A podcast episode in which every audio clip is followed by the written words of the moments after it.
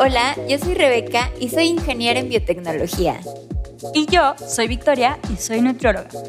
Esto es Échale Coco, un espacio para hablar de alimentos y nutrición de una forma sencilla, basada en ciencia e información actualizada. Y además, de la mano de invitados e invitadas, exploramos qué puede hacer un nutriólogo o nutrióloga más allá de la consulta, así como otras experiencias de diferentes profesionales en torno a la ciencia de alimentación. Esto es Échale Coco.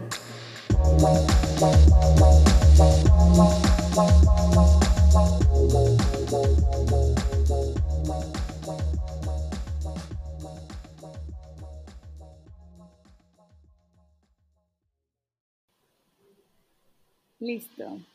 Hola, bienvenidos a Échale Coco, yo soy Victoria y en esta ocasión vamos a seguir hablando de VIH, pero con la perspectiva ya de nutrición. Y para eso tenemos con nosotras eh, a un gran invitado, también experto en la parte de VIH, experto también en la parte de soporte nutricional. Él es Iván Osuna Padilla.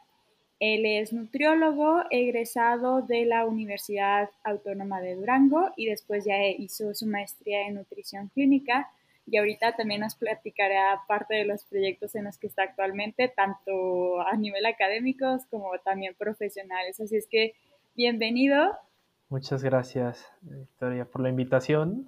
Eh, soy nutriólogo de formación. Mm, estudié una maestría en nutrición clínica y desde hace siete años laboro en el Instituto Nacional de Enfermedades Respiratorias, específicamente en un departamento donde damos atención a pacientes con diagnóstico de VIH. Entonces, en estos últimos siete años me he dedicado a la labor asistencial, eh, y al diseño y ejecución de algunos protocolos de investigación justamente en este grupo poblacional. Sí, y la verdad que no es tan común ver este tipo de especializaciones, digamos, en nutrición clínica, ¿no? Suena más del renal, ¿no? El neonato, paciente crítico. Y tu campo es un poco más no tan común, así es que seguro que vamos a aprovechar mucho tu, tu experiencia hoy. Y para comenzar, pues iniciemos con la pregunta, ¿por qué es importante específicamente en aquellos que tienen VIH una atención nutricional? Excelente, muy, muy buena pregunta y, como bien eh, comentas, eh, es un área poco explorada, a pesar de ser una condición clínica, pues que ya tiene bastantes años en, eh, en investigación o en avances en materia de fármacos, por ejemplo. Sin embargo, pues ha ido cambiando mucho la perspectiva de la parte nutricional en el paciente que vive con el diagnóstico. En la actualidad sabemos que lo que comemos influye de forma directa en las defensas del organismo, eso es indudable. Eh, es decir, lo que comemos afecta de forma positiva o negativa en el sistema inmunológico, que es como se llaman pues, las defensas de cada uno de nosotros. El virus de la inmunodeficiencia humana o el VIH afecta justo este sistema, es decir, afecta la inmunidad. Una dieta con deficiencias puede exacerbar ese debilitamiento provocado por el virus. De ahí la relevancia de una correcta alimentación en el sentido de poder potencializar un poco eh, la capacidad de esas defensas para responder cuando tengan que estar defendiéndonos de cualquier cosa que haya logrado ingresar al cuerpo. El tratamiento antirretroviral, por otra parte, mejora mucho las defensas, es decir, inhibe que el virus esté replicando y con ello poder que se lleve el proceso de contagio a otras personas. Sí, el tratamiento antirretroviral, que es la forma en la que se llaman los fármacos, es el tratamiento que el paciente debe recibir, pero tiene sus consecuencias. Y esas consecuencias, Victoria, es el desarrollo de distintas alteraciones metabólicas, como la elevación de las grasas en la sangre, es decir, el triglicérido, los triglicéridos, el colesterol, además de verse incrementada la glucosa, que pues sabemos es el combustible del organismo.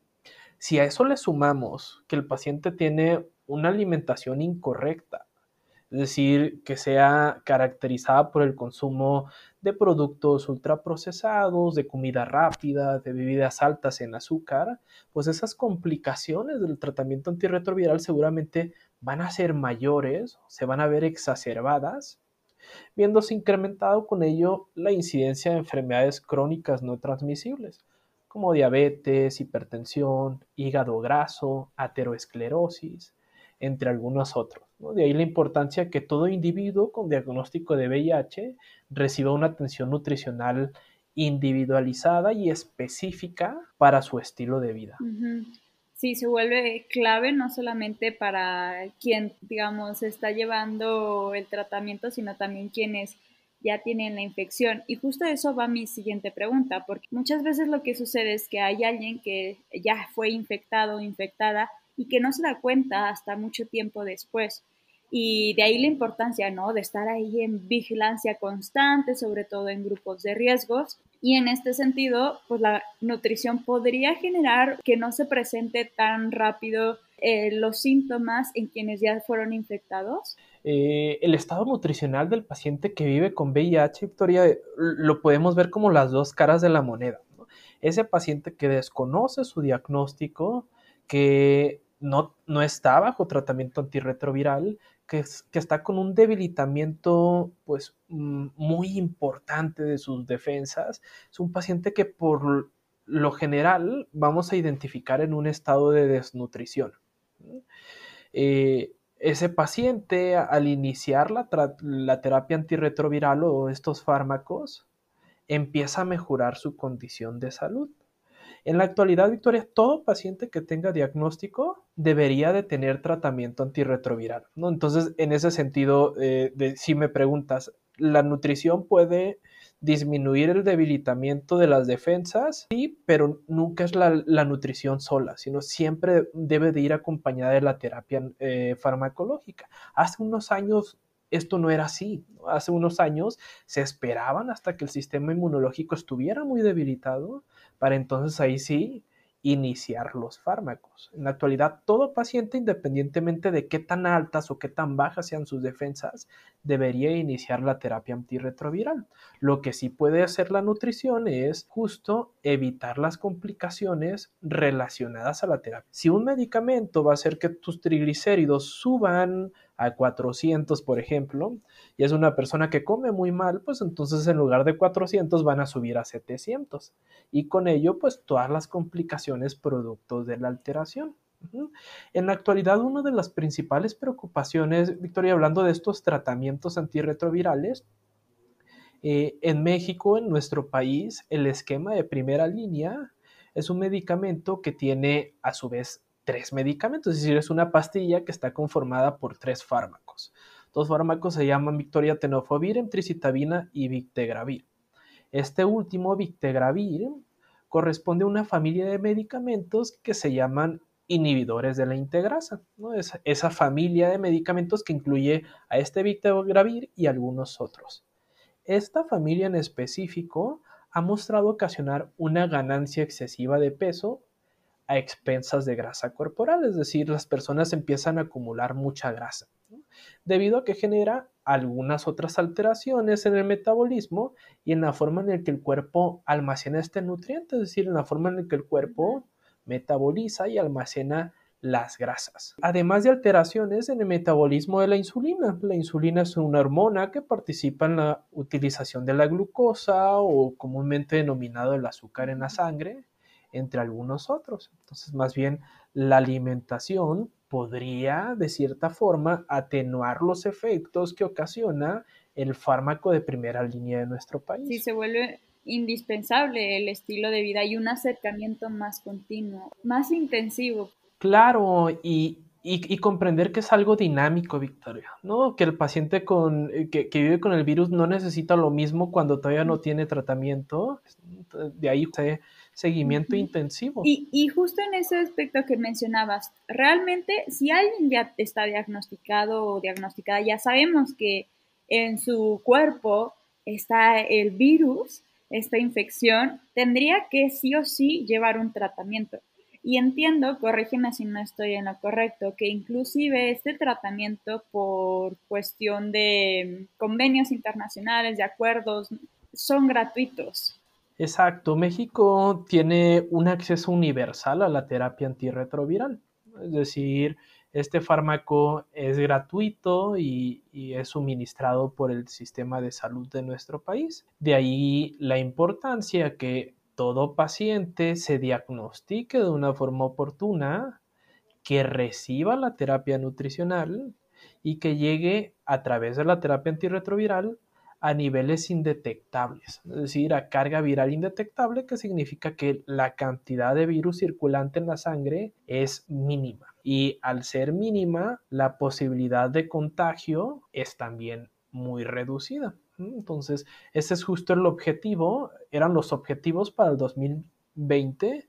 90-90-90 se llamaba, 90% de los pacientes diagnosticados, 90% de los pacientes bajo tratamiento y 90% de los pacientes con carga viral indetectable. Entonces, esto es algo eh, importante en el sentido de orientar a los pacientes que por el hecho de ser indetectable no significa que el virus ya no está presente, porque todavía hay personas que se confunden y entonces al estar indetectable suspenden el tratamiento. Entonces esto es algo de por vida. Y, hablando de este tratamiento, esta pastillita que nos decía, son, es una pastilla 3 por 1 por decirlo así todos y todas tendrían que estar llevando al menos esta pastillita como tratamiento o existen otros tratamientos base que se lleven en VIH. Claro, eh, este medicamento Victarvi es la presentación comercial Victoria, es algo que se aprobó apenas en el 2019 y que se está empezando a implementar el switch o el cambiar a los pacientes de un tratamiento viejo a este nuevo. Del 2020 hacia atrás había otro fármaco que era el que correspondía a primera línea. Era un compuesto de tenofovir y amtricitabina, que es lo mismo que este nuevo, pero en lugar de Victegravir tenía efavirenz. Y lo que se documentó en población de nuestro país es que una proporción importante de pacientes desarrollaban una resistencia a este medicamento. Y entonces, después de el paso de los años, empezaban a tener blips de carga viral, es decir, la carga viral empezaba de nuevo a incrementar a pesar de estar bajo tratamiento. Estos no son los únicos medicamentos. El anterior era el de primera línea, actualmente Victegravir, pero hay todo un listado de medicamentos. Entonces es, si generó resistencia este o hay mutación, se pasa al de segunda línea y así sucesivamente hasta llegar al medicamento más idóneo para la persona. A tripla, por ejemplo, que era el anterior de primera línea, era un medicamento que solía elevar mucho los triglicéridos. Entonces, cuando las personas no respondían a terapia farmacológica ni de estilo de vida para disminuir estas concentraciones de triglicéridos o grasas en sangre, se migraba a otro medicamento. Si hay alternativas, pero esas alternativas dependen pues de la condición clínica de la respuesta de cada paciente. Está súper interesante esta parte porque a nivel nutrición nos tocaría mucho estar al pendiente de los efectos de cada tratamiento, de cómo, qué seguimiento está teniendo, todo esto. Claro, e inclusive, Victoria, o sea, el, la toma de decisión de ya lo, ya lo vamos a cambiar de medicamento, pues debería depender mucho de realmente respondió a terapia de estilo de vida, es decir, realmente respondió o tuvo una correcta adherencia a recomendaciones nutricionales, a ejercicio, a estrategias de suplementación, entre otros aspectos. Queríamos tocar otro tema que eh, justo en una clase contigo mencionaste que en Échale Coco nos encanta, que es la parte de la microbiota, esas bacterias que tenemos. Vamos a enfocarnos en la parte de intestino y te queríamos preguntar, ¿qué relación existe entre la microbiota y la salud, específicamente en quienes tienen una infección por el virus VIH? Excelente pregunta, Victoria. Eh, el virus como tal afecta de forma directa a las tres barreras intestinales. La primera de ellas la barrera biológica, justo lo que denominamos microbiota intestinal, la cual sabemos está conformada por microorganismos que viven en el intestino. En el paciente que vive con el virus, lo que se ha reportado es que hay una colonización de bacterias patógenas, es decir, bacterias malas empiezan a expandirse en el intestino, a crecer, generándole daño al cuerpo. La segunda barrera que se ve afectada es la barrera anatómica. Tenemos unas células en el intestino que nos protegen de que cualquier cosa que esté circulando en la luz intestinal logre traspasar hacia el interior de la sangre. Lo podríamos asimilar de esa forma. Esta barrera anatómica se ve afectada donde se presentan cambios en la estructura de estas células o enterocitos, los cuales se separan uno a otro debido a que hay una disminución en unas pequeñas cadenas de proteínas que se llaman uniones estrechas intestinales. Y la tercera barrera afectada es la inmunológica, viéndose disminuidas las células de defensas como linfocitos TCD4, macrófagos que están ahí en el interior del intestino. Todo esto tiene por resultado la traslocación de esos microorganismos que colonizaron la microbiota los cuales detonan una respuesta inflamatoria, pero ahora de etiología intestinal. Ya no es nada más lo que el cuerpo produce como respuesta a la presencia del virus, sino también lo que el cuerpo produce por lo que se está traslocando en el intestino. Y es ahí donde también hay mucho que hacer en materia de nutrición, donde la terapia nutricional puede modular la composición de la microbiota. Los microorganismos que viven en en nuestro intestino dependen en gran medida de lo que comemos. Recientemente se ha documentado que en pacientes que viven con el virus, aquellos que se adhieren más a una dieta con características mediterráneas tienen un mejor perfil en la composición de la microbiota, pudiendo mejorar entonces en eso que se está traslocando y que está generando una nueva respuesta inflamatoria cuando es la primera acercamiento que tenemos a la microbiota y al intestino, es un poco más difícil de entender a la primera, que justo estas uniones que están como una especie de barrera, dejando pasar o no pasar ciertas cosas desde el intestino adentro de nuestro cuerpo, son súper claves para determinar qué tanto se está absorbiendo o qué tanto no se está absorbiendo. Entonces, también va a alterar la capacidad de nuestro cuerpo de aprovechar los nutrientes. Podríamos estar o no consumiendo los alimentos, pero si está por ahí todo en disbiosis, le llamamos alteradas las bacterias y en inflamación, estas uniones entre células, pues realmente va a ser muy distinto lo que pase dentro de nuestro cuerpo. Exacto, o sea, si, si eso es importante para nosotros como individuos sanos, Ahora imaginemos el impacto que tiene en una persona que ya tiene una condición de enfermedad y que su intestino ya no está del todo sano. Entonces, hay mil y un aspectos que influyen en la expresión de esas cadenas de proteínas o en las uniones estrechas intestinales. El tipo de agua que bebemos, el uso de antibióticos, eh, la exposición a cloro, las dietas altas en grasas tan características del mexicano, influyen de una forma negativa en qué tanto se podría estar traslocando producto de el impacto que tiene en esa expresión de esas proteínas. Y ahorita que mencionaste la dieta de los y las mexicanos, me acuerdo mucho que nos mencionaste de un estudio que ustedes hicieron que no solamente evaluaron, a ver, ¿qué está pasando con las bacterias de nuestros pacientes que tienen VIH, sino qué está pasando también con sus familiares? ¿Y qué fue lo que encontraron? Sí, justo se midieron marcadores de traslocación bacteriana, es decir, eh, indicadores que podemos medir en sangre para decir si esta persona está traslocando o no. Entonces se midieron de pacientes que tenían el virus y de familiares que vivían con el paciente como para podernos dar una idea de qué tanto podría influir la dieta. Y entonces en personas sanas, sin diagnóstico de VIH, la translocación también pues es algo que está presente de una forma importante. Entonces, si eso, de nuevo, si eso pasa en personas sanas, imagínense el impacto que pudiera tener en el paciente que tiene ya una infección diagnosticada y eso es independiente, cabe destacar, de si tiene tratamiento o no. Obviamente traslocan más los que no tienen tratamiento respecto a los que sí. Eh, influye también qué tan rápido inició el tratamiento o no. Es decir, cuántos años podría haber estado expuesto al virus sin darse cuenta. Eh, documentándose que quienes lo inician de una forma más temprana, en las primeras cuatro a ocho semanas posteriores a la infección, tienen un menor impacto en estas tres barreras intestinales.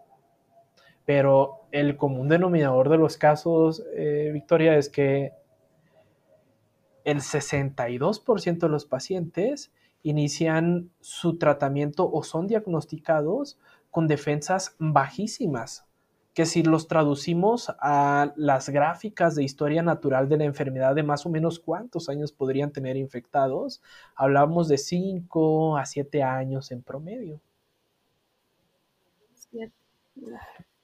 Bastante, o sea, con algo que se puede fácilmente, bueno, mucho más sencillo estar ahí alerta, haciendo eh, test, sobre todo a quienes ya sabemos que están en riesgo. Claro, ¿Qué poblaciones específicamente en nuestro país están en riesgo?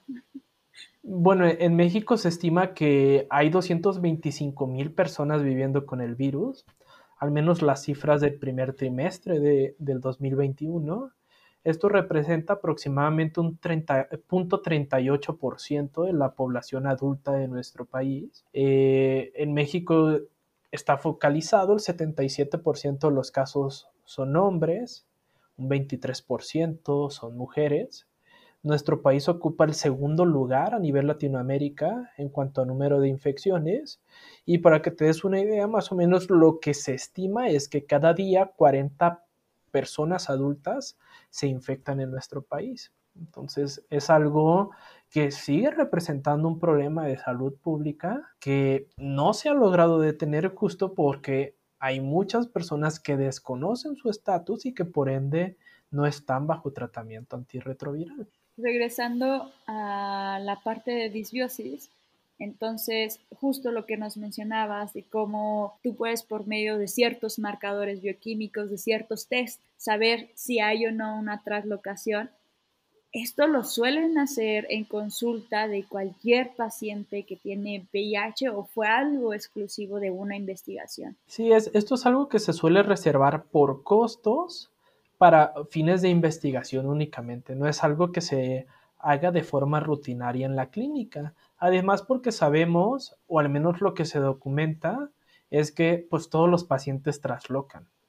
Entonces, tal vez los estudios suelen investigar estrategias para tratar de disminuir justamente la traslocación o para tratar de buscar asociaciones, ok, esta condición clínica se asocia a que trasloque más o menos y así sucesivamente, pero es algo que eh, todavía no, se ha aplicado en el contexto clínico. ¿Qué tratamientos o qué podríamos hacer para ya sea prevenir o evitar que sea eh, que vaya incrementando la cantidad de traslocación o el desorden que hay de bacterias ahí. Claro, pues yo creo que la estrategia inicial debe de ser siempre pues cuidar la alimentación, porque de qué sirve que suplementes tal cosa si el paciente no come bien y entonces la composición de la microbiota no sería la más adecuada. Entonces, empezando por lo más económico que es comer bien. ¿no? Y ahí es donde entraríamos en otro debate que es comer bien, ¿no? Por lo menos tratar de regresar a las bases de la alimentación, una alimentación lo más baja posible en productos eh, ultraprocesados, industrializados, o bien pues tratar de adoptar toda esta estrategia de dieta de la milpa, por ejemplo, alimentos ancestrales con alta densidad de vitaminas, minerales, de moléculas clave, entre otros aspectos, ¿no?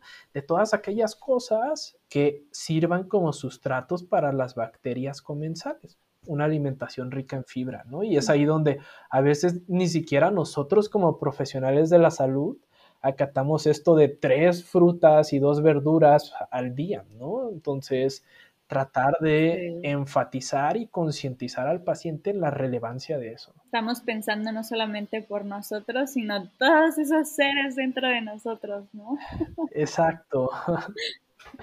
¿Y, qué, tal la parte de los probióticos? ¿Es algo que se suele dar? Eh, en algún momento, Rebe y yo hicimos algunas eh, series de capítulos de probióticos.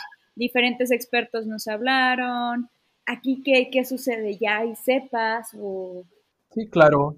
Eh, hay algunos ensayos clínicos, es decir, hay algunos estudios de investigación correctamente diseñados que han evaluado el impacto de suplementar distintas cepas. La realidad es que no han encontrado una evidencia contundente de ok, si suplementas esto, sí va a disminuir de una forma importante la translocación, ¿no? Eh, deberíamos enfocarnos en estrategias más sostenibles como una alimentación adecuada. Otra de las cosas es que potencialmente lo que suplementas en el paciente puede traslocarse debido a estas alteraciones en las barreras intestinales. Entonces hay algunos reportes de caso donde pacientes que han recibido alguna estrategia de suplementación han desarrollado una infección producto de lo que se suplementó. Es decir, hay datos de bacteremia reportados en la literatura producto de esto. Entonces, no pensemos que es algo eh, del todo inocuo y seguro para todos los pacientes, lo que sugieren las sociedades internacionales como la Academia de Nutrición y Dietética de Estados Unidos es no suplementar probióticos en pacientes que tengan sus defensas muy disminuidas, específicamente en aquellos pacientes con cuentas de CD4 menores de 200 células o bien con una frecuencia menor del 15% de esta subpoblación linfocitaria todavía, por decirlo así, no tenemos suficiente información para trabajar con seguridad con, eh, con este tipo de tratamientos. Sí, exacto. Eh, la realidad es que aunque hay estudios, la mayoría de ellos están hechos en eh, un número muy limitado de pacientes que no nos permite en este momento poder traducir esa evidencia a, ok, entonces sí se lo voy a dar a mi paciente. ¿Cuáles son los retos más importantes que hay en la atención nutricional?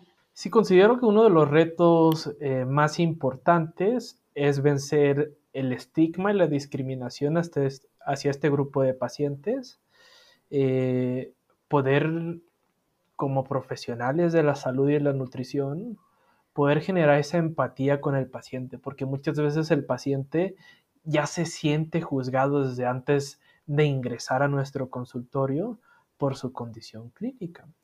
En la actualidad, la realidad es que la infección por VIH es considerada por muchos investigadores como una enfermedad crónica, similar a la diabetes o a la hipertensión. En el área de nutrición, en el pregrado, se nos suele formar como si el paciente con VIH fuera un paciente desnutrido y en etapa terminal. Y la realidad es que en la actualidad sabemos que los pacientes tienen muy buena expectativa de vida, pero la calidad de vida suele verse afectada justo por el desarrollo de todas estas enfermedades crónicas no transmisibles. De ahí que todo paciente debería de recibir una asesoría nutricional para con ello tratar de mejorar todas estas complicaciones. Pero en general yo creo que el reto más importante es para nosotros como profesionales de la salud y de la nutrición poder generar esa empatía al paciente para eh, que esté más receptivo al mensaje o a la, a la educación que le queremos brindar respecto a por qué es importante que cuide su alimentación y su estilo de vida. Y esto porque muchos pacientes creen que ya por el tratamiento antirretroviral, pues ya con eso es suficiente para no tener ninguna otra complicación. ¿Qué podemos hacer para evitar estigmatizar?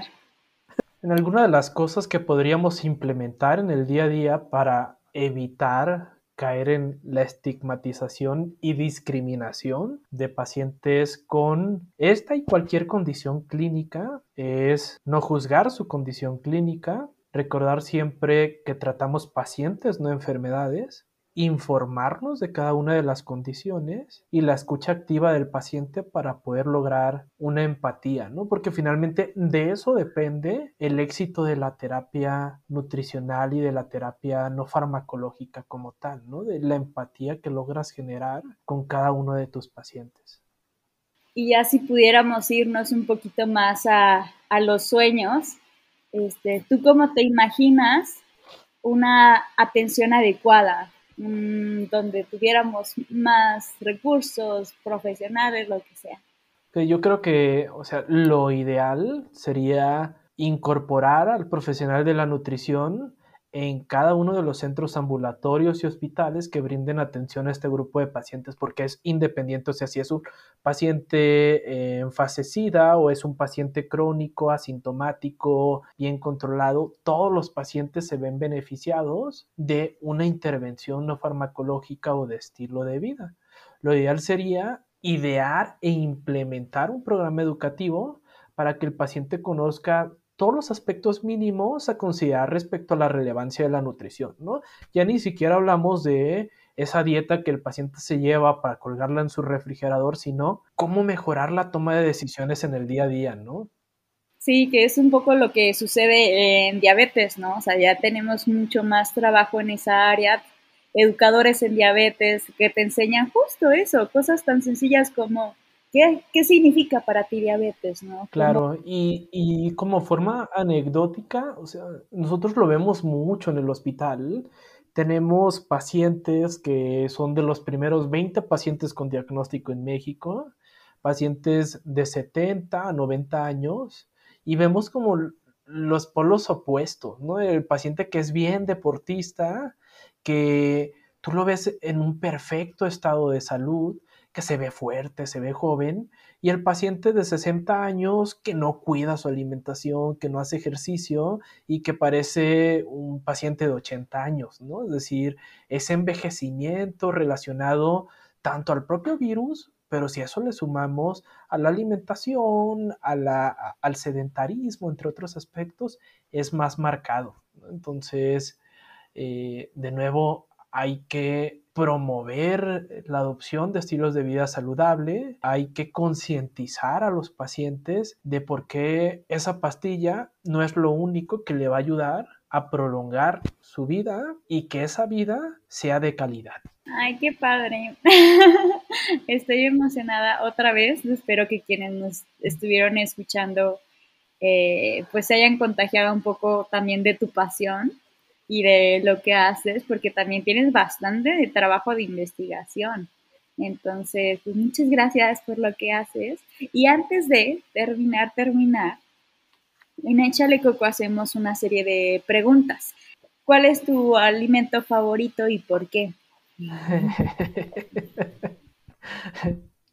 Eh, mi alimento favorito eh, son los mariscos porque me recuerda mucho a los domingos en familia, mi ciudad, yo soy sinaloense, entonces algo que me recuerda un poco a, las tardes de domingo en familia. Qué padre.